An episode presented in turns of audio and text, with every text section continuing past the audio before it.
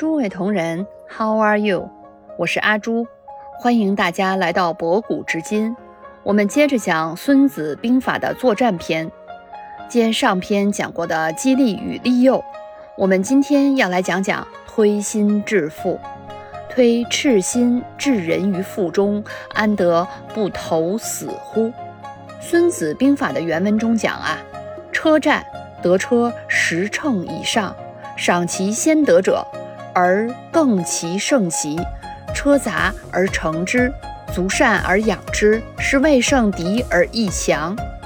是说，在古代打仗中，作为在指挥队伍作战的将领，要能看到、知道谁是第一个占领敌人阵地、插上自己大旗的那名战士，要先奖赏这名先得的战士。当将士插上了自己大军的旗帜。收编了敌军的士兵，让这些士兵跟着自己军队攻打敌人的时候，将领也要知道如何赡养这些士兵，使得自己的军队更加的强大。奖赏第一个，知道谁是业务骨干。其实这个对于将领、领导来说并不是难事儿，这也是以前几篇我曾经写过的，懂得奖赏。而且现在的公司啊，都有年底绩效考核的制度，给那名业务骨干评优，争取更多的升职加薪，这是每个当领导愿意做的事儿。我认为此篇的难点精华是啊，车杂而乘之，足善而养之。明明知道是敌军，而且还是在战场上，别说是确认的敌人了。哪怕是类敌人，我们都想立刻消灭。可孙子却在这里说要带着敌人们一起上，而且要善待。这种气度与胸怀，真不是一般人能有的。职场中啊，也是这么个道理。我见过两种极端的领导，一种是来了后就斩尽杀绝，把非自己人全部干掉；还有一种啊，是当烂好人。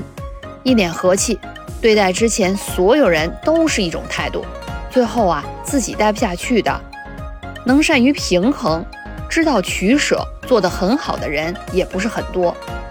取容易，舍如何舍，方法是很重要的。举个例子说吧，公司啊来了一批新的高层，对于其中一部分中层来说是好是坏，其中有一个中层干部啊。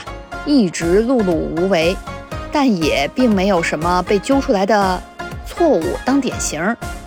他很幸运，在一个只有盈利无亏损的部门，于是啊，走了狗屎运，他就这样一直混了好几年。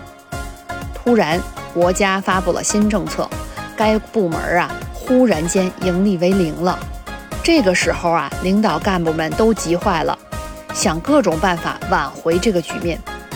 那么在这种关键时刻呢，毫无能力的中层干部就被暴露出来了，而且被揪了典型。年底考核也是差评，不得不进入整改期。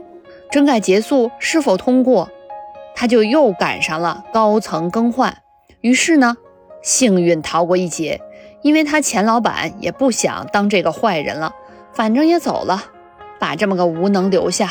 给下一任挖了一个坑。新的高层领导班子入场，他开始啊发挥自己的软技能，希望给新的领导留下一个好印象。可职场中应该是先有硬技能，再有软技能。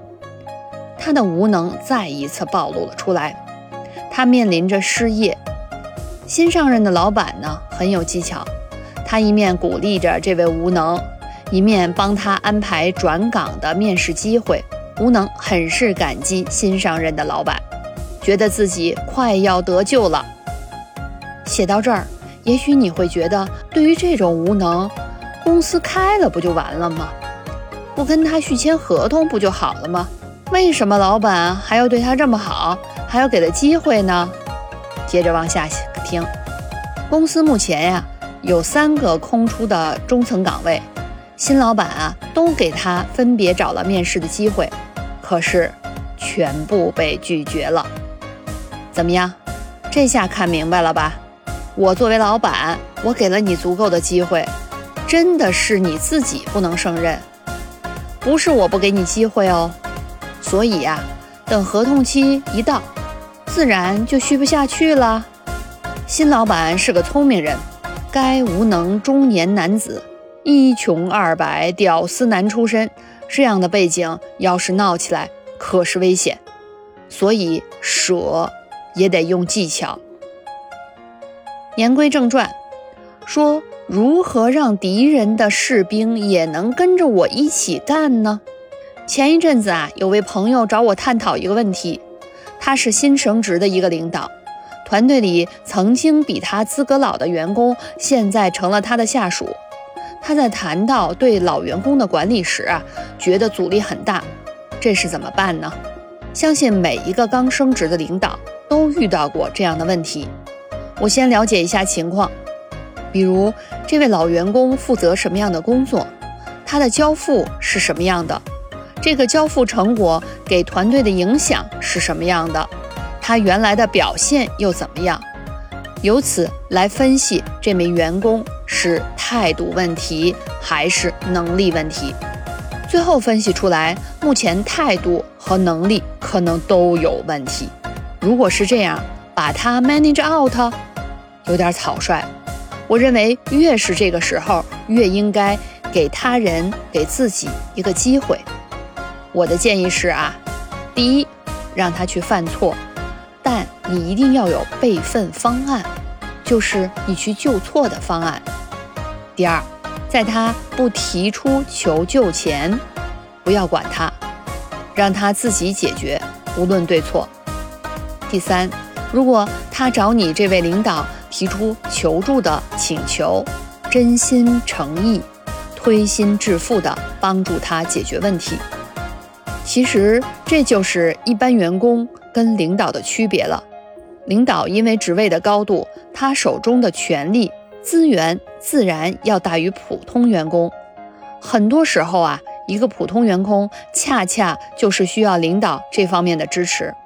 第四，人与人的真诚是互相的，你真诚的对待你的员工，他会有所回应的。如果还是没有，那只能说是人品问题了。到那个时候再用技巧把它 manage out 也不晚，起码整个过程对自己也是一个提升。不知道这些建议能不能用得上，希望他一切顺利。讲完推心置腹啊，我们整个作战篇其实已经讲完了。听过前面 G 篇的小伙伴一定能感觉到，或许有这样的疑问。我们花了六期才讲完的纪篇，并且每期的时长都比作战篇要长啊。而《孙子兵法》的第二章的作战篇，我们只用了四期就全部讲完了。这也充分说明孙子一贯的主张。孙子是兵家，但却并不主张作战，他更强调的是准备，准备好。那么现在我们快速的对整个作战篇再做一个温故而知新。首先，物资准备，我们讲了预算，合理的做预算的事情。接着，准备要慢，动手要快，教我们认清目标，积极充分的准备，然后可以一鼓作气。在激怒与利诱里，作为领导的你，有没有给员工适度的奖赏？你的奖赏讲的是不是合乎时宜？还有激发员工的自驱力。最后一期的这章啊，不用我们多重复了。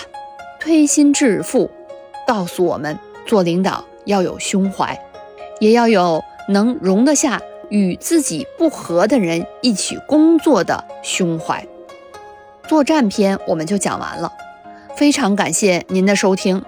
如果您也有同感。